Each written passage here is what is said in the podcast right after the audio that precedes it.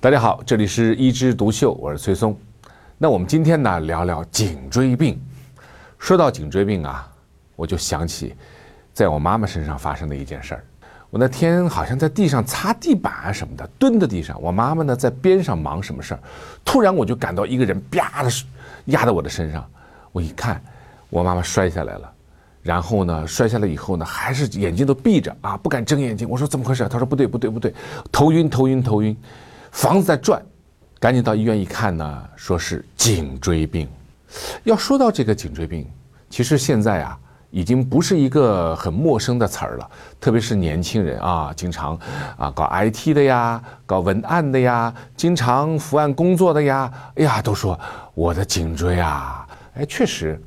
现在年轻人当中啊，颈背的板滞啊，手指的发麻呀，头晕目眩呐，乃至有时候还有点恶心的感觉、心慌的感觉，这些由颈椎引起的症状确实非常多。颈椎病已经从一个中老年的疾病，逐渐逐渐的年轻化。其实啊，这也是我们的这个颈椎啊用的过度了。咱们首先要从它的构造说起，颈椎啊。它是由七节椎体形成的，除了第一节以外啊，其他呢逐渐形成了一个弧度。这个弧度呢是一个向前凸的 C 字形，然后呢外面呢是有肌肉啊附着，叫颈肌。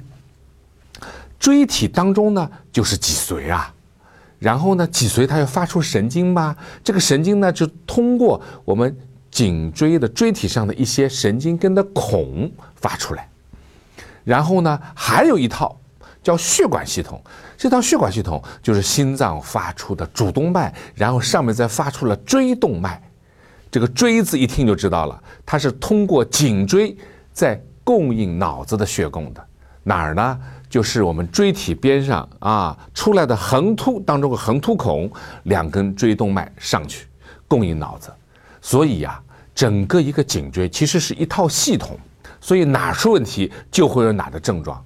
首先，如果你是一个颈肌的疲劳，肌肉出问题了，那你就感到哎呦头颈板滞、转动不灵活、酸痛，乃至觉得头颈包括后枕部的头皮啊，包括肩部都会有酸胀的感觉。这种呢，如果你没有其他的症状，我们就叫颈型颈椎病。那还有的人呢，就是像我的妈妈一样。它是椎动脉型的，你想椎动脉它是通过了椎体边上的横突的孔上行，也就是说它就像一个圆珠笔的笔芯儿，在骨头当中穿。那你这个骨头当中，如果说时间长了出现了骨质增生啊，或者弧度变化呀，如果压迫了这个血管的，压迫血管，脑供血不足，马上就引起眩晕，啊，头晕目眩，乃至不能站立，摔下去。那还有什么呢？就是我们的椎体的椎间盘出问题了。那椎间盘如果它突出，压迫到哪儿，哪里就有症状。比如压迫到神经根，那你神经所影响的这个区域就会出问题。最多见的就是手麻啊，而且呢是偏于尺侧，也就是我们手臂的靠近小指这块的麻。而且呢，当你低头或者向你的患侧，就是哎哪边麻那个手，转头斜头的时候，觉得手麻更加厉害了，那就有可能这一节儿这一块的神经根受压迫了，压迫了神经根啊，那其实还是小事儿。如果你压迫了脊髓呢，那就大事儿了。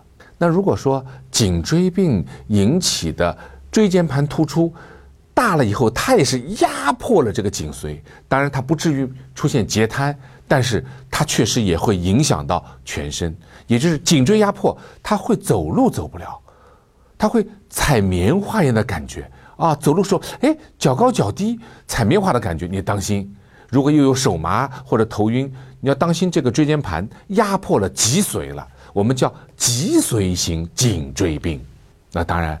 还有呢，压迫了我们的交感神经的神经节，那这样的话就会影响到我们心跳，那就会有心动过速、心慌等等的感觉。还有呢，就有可能有胸痛，哎，就像心绞痛一样的假性的心绞痛。所以，颈椎病的类型很多很多。其实最关键的两个因素，一年老，因为颈椎用的时间长，它是支撑你的头部重量的。我们的头大概也有十斤重吧，啊，你天天顶着一个脑袋，那么你用了多少年啊？中老年以后，颈椎退行性变，颈椎的肌肉骨骼没有那么强壮了，它有可能就出现骨质增生啊，它的椎间盘有可能突出就出问题了。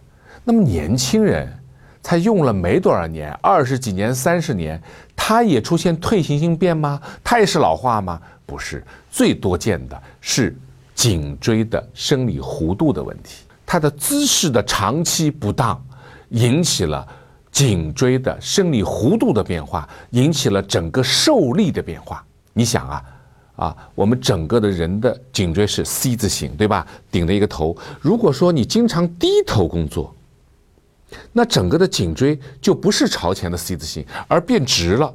而变直的这个情况下。对整个头部的承受力量是不一样的，所以呢，它就会引起肌肉的问题，乃至椎间盘的问题。所以我们有时候啊，有些年纪轻的女性朋友啊，呃，然后呢又很比较瘦弱，也就是颈部的肌肉又比较少的情况下，你去拍个片子说颈椎生理弧度变直，或者颈椎生理弧度反弓。所以不管是年纪轻的还是年纪老的。你不要等到颈椎出问题了再去保护，而是平时就要注意，因为现在不管是年轻年老的都会拿着手机玩，而手机玩的时候都是低头，那怎么办？第一，如果你低头的姿势时间一长，希望你有十到十五分钟要去休息一下，看看远方啊，活动活动颈椎。第二呢，睡觉的姿势非常重要。在床上，我们有些人喜欢看电视啊，看电视希望你坐直了看，千万不要呢出溜下去，出溜下去只剩一个头颈靠着啊，这样呢你的头颈就是个完全的一个反弓的姿势，时间长了就出问题。还有睡觉的时候枕头啊，有些人太低，有些人太高，太低的枕头呢没法托住我们头，以至于我们的颈椎呢在睡觉的时候还在用力。没法休息，如果太高了呢，这个弧度又变直了。所以呢，我们应该怎么样？选择一个适合自己的、有记忆弹性能力的这些枕头会比较好一点。我们要平时保持自己的生理弧度呢，那我们就应该怎么样？应该把自己的头颈经常的去活动一下。在还没有得颈椎病的时候，我觉得米字操是一个比较好的方法。也就是说，你看我们这个米字嘛，其实上下左右啊，还有呢转动，包括有侧方的这运动，哎，头颈上下左右啊，都挺好。那么如果说我确实有了一定的头颈的问题，我们怎么去保健呢？哎，有人说牵引，牵引好不好？牵引呢，在发作的时候呢，确实起到一定的作用，但是现在呢，也有一些说法。啊，说牵引，如果说你经常牵一个，它不利于颈椎的稳定性。老是顺着一个方向牵引呢，可能把颈椎的生理弧度呢拉直。所以我们要牵引呢，要用一种保持生理弧度的牵引方式。教大家一个好方法，你去买一块大的浴巾或者厚的毛巾啊，先把它卷成一个小桶，躺在床上，把那个桶呢放到自己的头底下，然后呢，两只手去卷这个桶。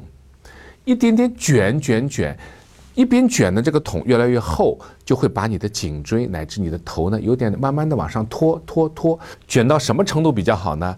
卷到这个圆筒啊，足够的顶起你的颈椎，并且呢，你的头顶微微的离开床面。好，这时候正好，这时候又保持了生理弧度，又让头颈受到头的力量的牵引。有一个轻微的牵引作用，但时间不能长，二十分钟左右就要停下来。我们下次再做啊，一天可以做几次。那这样呢，就是一个颈部的保健。好，那我们今天有关颈椎的知识啊，就讲到这儿，我们下次接着聊。